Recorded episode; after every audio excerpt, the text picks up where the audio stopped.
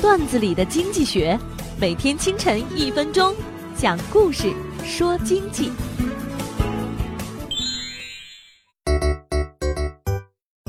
有一个中国的加工厂遇到一个美国客户，客户一直谈降价问题，对于中国厂家的其他谈判毫无兴趣。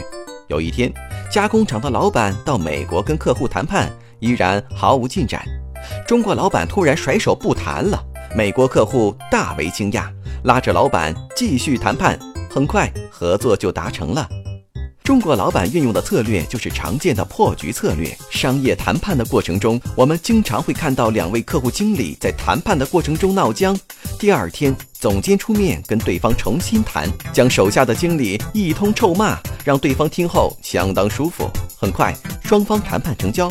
这就是商场谈判中的破局艺术。唱黑脸的一方一定要掌握破局的分寸，要敢破。但不至于让双方从此断交。破局之后，上级再出面在对方面前假意训斥下属一番，事情转机就会出现，让谈判顺利的进行下去。